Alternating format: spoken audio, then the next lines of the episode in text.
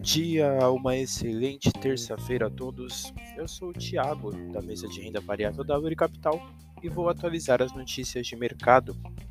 mercado internacional, fechamento de ontem, o S&P 500 teve queda de 0,20%, o DXY recuou 0,05% e os Treasuries para dois anos tiveram baixa de 0,73%. As bolsas internacionais fecharam em leve baixa após os dados fracos do setor de serviços, trazendo de volta a preocupação com medo de recessão. No mercado doméstico, fechamento de ontem, a Ibovespa teve alta de 0,12%, o Dow caiu 0,58% e o DI 1F27 teve baixa de 2,09%. A bolsa doméstica fechou em leve alta após operar em baixa ao longo do dia, frustrando as expectativas de alta devido à elevação do preço das commodities.